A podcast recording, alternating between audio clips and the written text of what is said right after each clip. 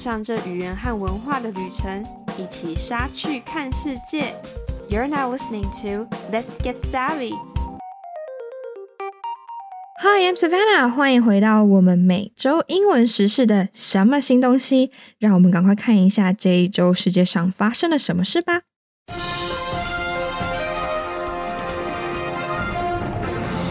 首先，二月一号 CNN 的报道，中国威胁增加，美国、印度加强国防跟技术合作。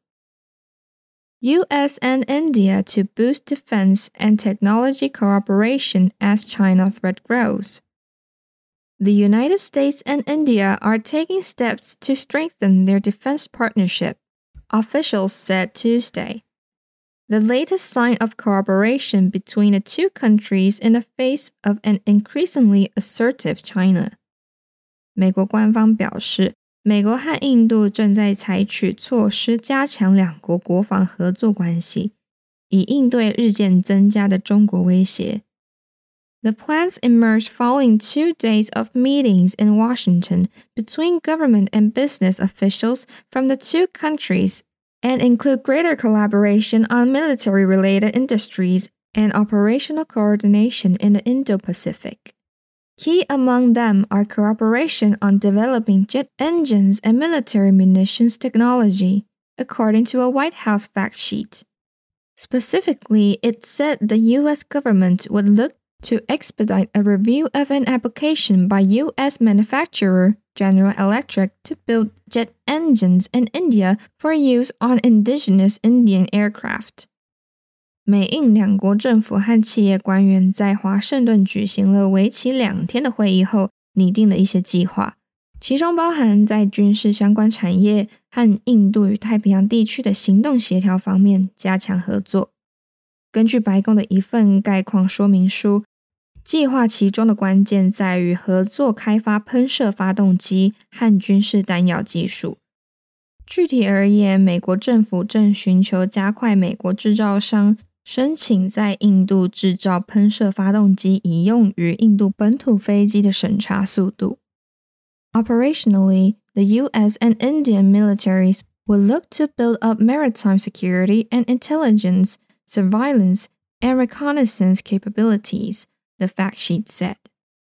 U.S. Deputy Secretary of Defense Kathleen Hicks told Indian National Security Advisor Ajit Doval that building alliances and partnerships are a top priority for the Pentagon in what she said was the region's increasingly contested strategic environment, according to a Defense Department statement. 概况说明书说，在行动操作方面，美国、印度将寻求建立海上安全和情报、监视和侦察能力。根据国防部的一份声明， 美国国防部副部长希克斯告诉印度国家安全顾问多瓦尔，建立联盟和伙伴关系是美国国防部的首要任务。这是因应该地区日益激烈的战略环境。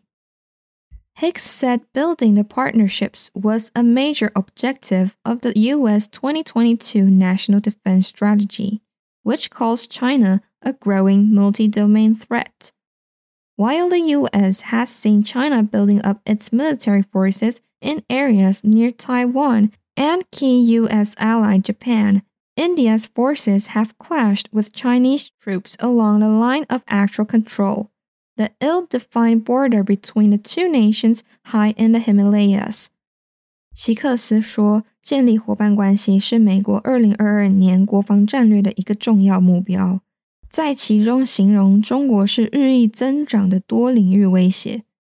美国看到中国在台湾和美国主要盟友日本附近的地区加强武力，印度的部队则在实际控制线沿线与中国军队发生冲突。实际控制线是两国在喜马拉雅山高处仍有争议的边界。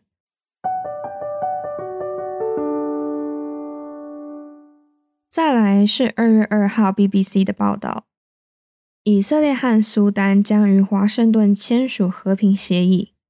Israel says Sudan peace deal to be signed in Washington.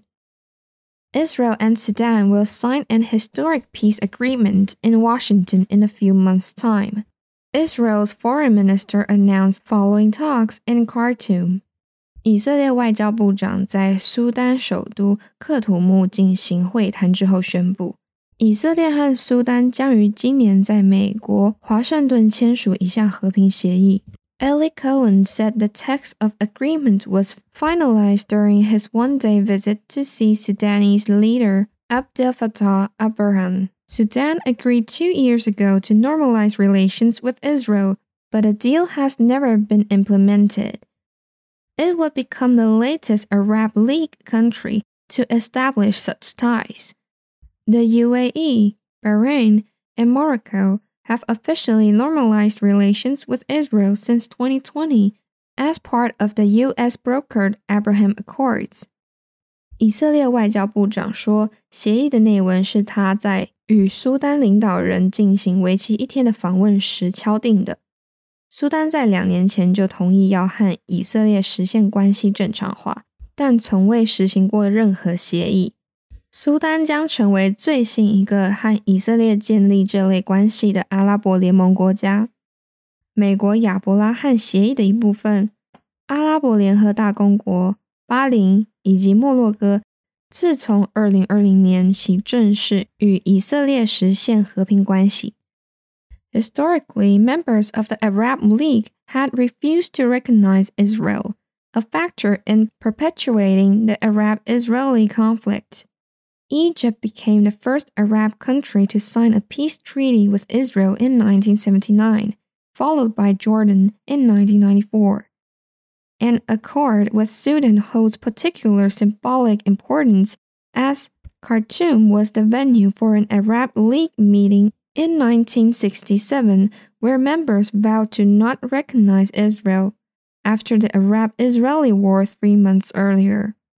有史以来，阿拉伯联盟的会员都拒绝承认以色列，这也是以阿冲突来长期存在的一个因素。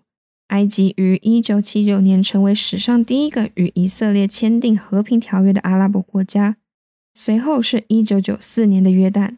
这次以色列和苏丹达成协议有特殊的象征意义。苏丹首都克土姆是一九六七年阿拉伯联盟会议的举办地，在会议中，成员国因三个月前的以阿战争发誓绝不会承认以色列。再来，同样发生在这一周的事情还有二月二号 CNN 的报道。自从石器时代以来，首次出现的绿色彗星以最近的距离经过地球。A green-hued comet has made its closest approach to Earth, wowing night sky watchers in the northern hemisphere who caught a glimpse of the icy celestial object as it passed through our cosmic neighborhood. 一颗绿色彗星以有史以来最近的距离经过地球。 这让在北半球观赏到这个冰雪般的天体的民众赞叹不已。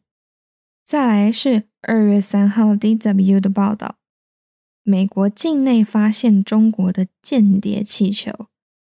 Chinese spy balloon spotted over U.S. says Pentagon. Washington has been monitoring the balloon since it entered U.S. airspace.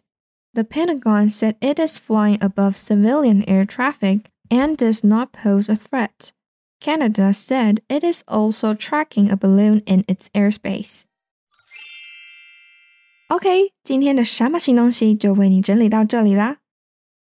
Thank you for listening。如果你喜欢我们的节目，欢迎持续收听，也可以到我们的 Instagram、Facebook 来多多认识我们哦。每周二是什么新东西？What's new 的更新日。 周五上架的是隔周播出的文化笔记 Culture Express 和语言笔记 Smart Lingua。每个月的最后一个周日是我们全英文的节目。这是台湾，This is Taiwan。谢谢你的收听，让我们一起 Get Savvy，一起杀去看世界。